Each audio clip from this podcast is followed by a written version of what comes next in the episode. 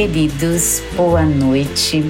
Essa semana estou aqui para fazer o 26 programa desse trabalho iniciado ali em fins de janeiro desse ano e seguindo aquela regrinha que a gente tem utilizado já há algum tempo, eu vou iniciar dando um pitaco sobre o significado dos números envolvidos. O 26, então, é esse número muito redondinho que traz em si a mistura dos algarismos 2 e 6 e também a do número 8, que é a soma dos dois. Bom, o número 2 tem a ver com cooperação, parceria, diplomacia e muita disposição para o trabalho em equipe. O 6 fecha esse circuito, pois tem a ver com equilíbrio e harmonia um número com espírito conciliador e com estreitas ligações com as manifestações artísticas. E o oito, finalmente, a soma dos dois, representa então a vitória, a prosperidade e tem na sua estética a ver com o infinito, com o ilimitado, o fluxo sem início ou fim. E isso eu quero amarrar com a ideia de eterno retorno do Nietzsche e com um conceito que me parece cair super bem nesse contexto aqui, que é o conceito de serendipidade ou a ideia de que coisas boas acontecem ao acaso. Serendipidade. Um conceito que vem da palavrinha serendipity, que significa uma feliz descoberta ao acaso ou a sorte de encontrar algo precioso onde a gente não estava procurando. Coisa que, ao meu ver, acontece quando estamos distraídos, quase crianças. E é quando de repente, quase sem querer, a gente então descobre algo que faz virar a chave, uma solução, uma resposta, né? É quase semelhante ao eureka, uma forma criativa de lidar com uma situação, encontrando um resultado inesperado para aquele caso. E aí, para não dizer que eu não fiz direito, eu não posso deixar escapar aqui a questão da serendipidade no direito.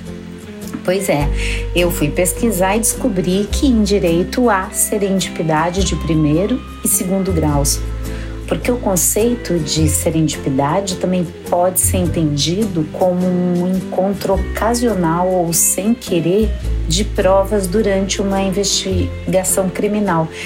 E daí vejam que curioso. O entendimento do princípio da serendipidade ficou muito evidenciado no começo da Operação Lava Jato, onde inicialmente foi aberta uma investigação com o intuito de investigar alguns aspectos e, contudo, no decorrer, foi se descortinando outros vieses que não iriam talvez aparecer sem a descoberta dos primeiros. Ou seja, serendipidade aqui no direito é como um encontro fortuito de provas relativas a algum procedimento criminal ou encontro fortuito de provas relativas a um delito diferente daquele que era objeto das investigações. Dito isso, ainda há o desdobramento desse princípio de serendipidade em primeiro e segundo grau. Primeiro grau, que é quando há uma conexão entre o crime originalmente investigado e é, o crime achado. E a serendipidade de segundo grau é onde os fatos descobertos durante a investigação não guardam relação alguma de conexão com o que está sendo investigado. Mas então vamos lá, vamos lá, que interessante que é essa palavrinha tão deliciosamente usada para referir distrações geradoras de bons encontros e bons acontecimentos ao acaso, e que encontro fortuito foi eu localizar esse recorte jurídico no meio das coisas místicas. Isso aí é serendipity. Mas daqui nós vamos para outra, para trilhar então um pouquinho sobre o discurso das três metamorfoses que abrem o livro Assim Falou Zaratustra, escrito por Nietzsche lá no século XIX, que é o que eu queria falar ali, que, que eu disse no começo. né? Era isso que eu queria explorar. Eu não li esse livro, mas eu sei que é um livro que narra as andanças e os ensinamentos de um filósofo que se autonomeou Zaratustra após a fundação do zoroastrismo na antiga Pérsia. E de uma forma poética e fictícia, os episódios vão ali sendo descritos e podem ser lidos em qualquer ordem.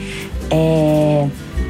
Tem algo então muito interessante ali que eu queria trazer para vocês. Então, esse esse ponto que eu quero trazer ele versa sobre as três metamorfoses do espírito, que são desnudadas pela analogia com o camelo, o leão e a criança. Três metamorfoses que vão refletir é, três maneiras de entender a liberdade. Como bem diz a Viviane Mosé, resumindo essa, essa, essa metamorfose, a primeira delas fala da nossa relação com a vida e com as coisas é, na forma do camelo uma primeira identificação que nos situa em relação à obediência, ao fardo. A gente tem ali uma pequena autonomia e uma relação de servidão quase voluntária ao medo. E que, se pensarmos bem, é fundamental à vida. O medo nos preserva, nos instaura num lugar de cautela, de proteção de sobrevivência, né? Nesse grande deserto que é a vida. E na história é bem lá no deserto que acontece a segunda metamorfose, quando diante das agruras e da secura do deserto, o espírito do camelo se metamorfoseia em leão. E aí ele diz: Eu quero. Ele brada plenos pulmões: Eu quero, eu farei é a personificação de toda proibição a fim de criar liberdade para si e um sagrado não ante o dever, uma agressividade que vem a serviço de um se desvencilhar de pesos antigos. Então, o leão nada mais é do que o camelo que toma conta de sua força. É, ele se apercebe de suas capacidades e diz não, ao invés de renunciar. Mas para que esse não? De que serve essa luta? Qual é o propósito dela, né? Criar novos valores? Não. Isso é que é interessante. Não, porque isso não está no poder do leão. O leão é apenas um combatente.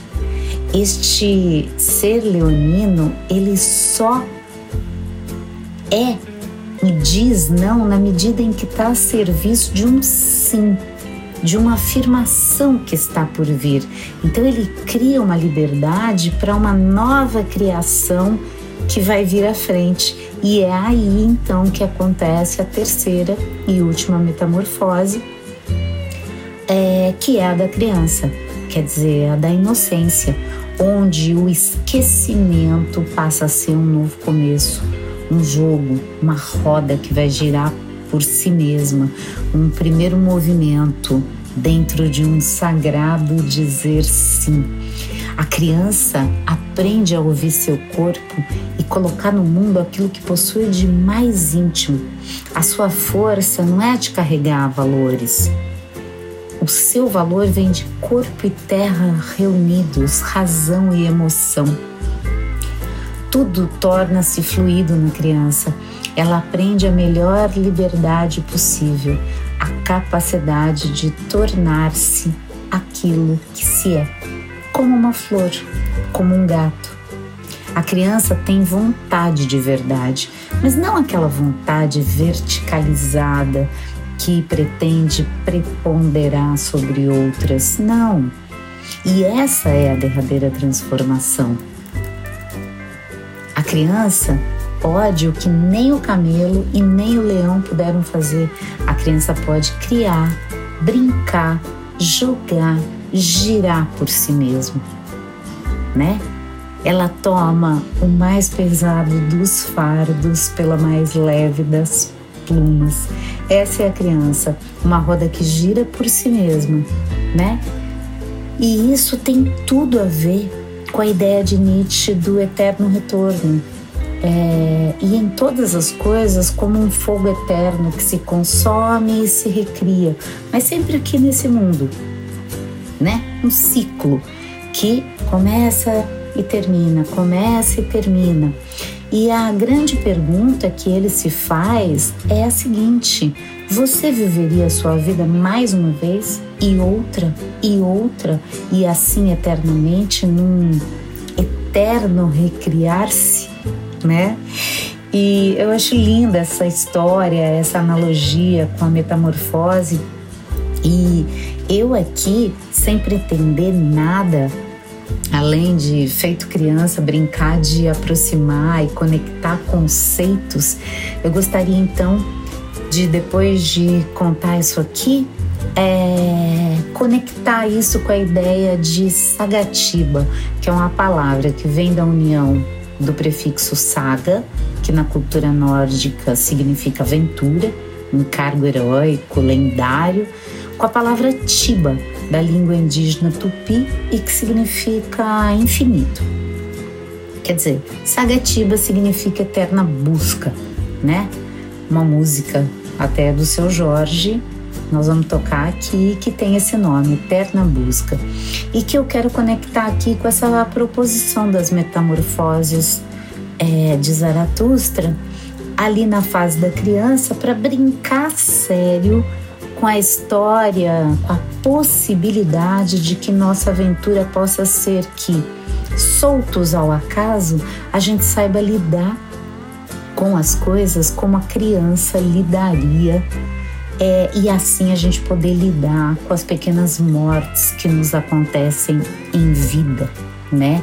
Até com a é, com a ideia, com a ideia do luto, de como ultrapassar, né? Esses momentos que podem ser tão difíceis e tão extensos na nossa vida. E partir daí para uma ideia de esquecimento, como ali na metamorfose da criança de esquecimento sem ressentimento, numa ideia de eterno retorno, num entender que a vida é feita de ciclos. E daí, agora, é, já está me vindo aqui a ideia do boomerang, aquele aplicativo que pega uma série de fotos tiradas rapidamente e junta tudo como se fosse um vídeo. E da própria hélice, né, do brinquedo que lançado de uma distância retorna ao seu ponto de lançamento. Quer mais serendipidade do que isso? Eu acho incrível tudo isso. Então, Sagatiba, meus queridos, esse foi o programa 26. A gente fica agora então com um pouquinho da música do seu Jorge, Eterna Busca, e nos vemos na próxima semana. Vamos lá, Sagatiba.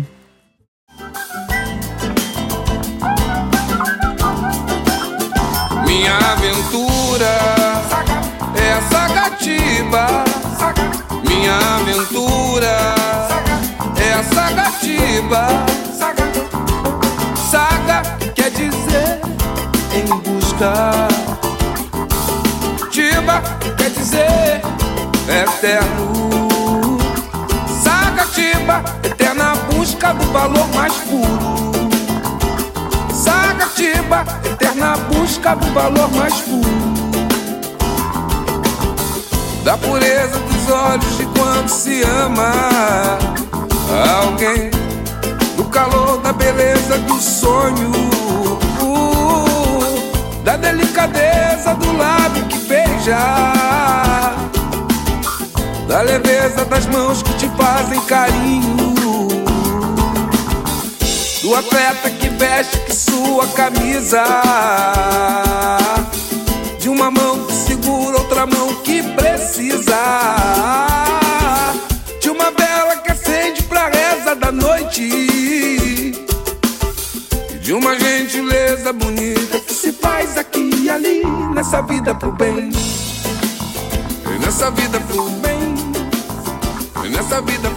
Então é isso, meus queridos, de uma mão que segura outra mão que precisa, de uma vela que acende para a reza da noite, de uma gentileza bonita que se faz aqui e ali nessa vida pro bem.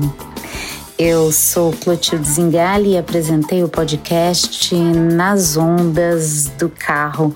Um beijo para todos, nos vemos a semana que vem.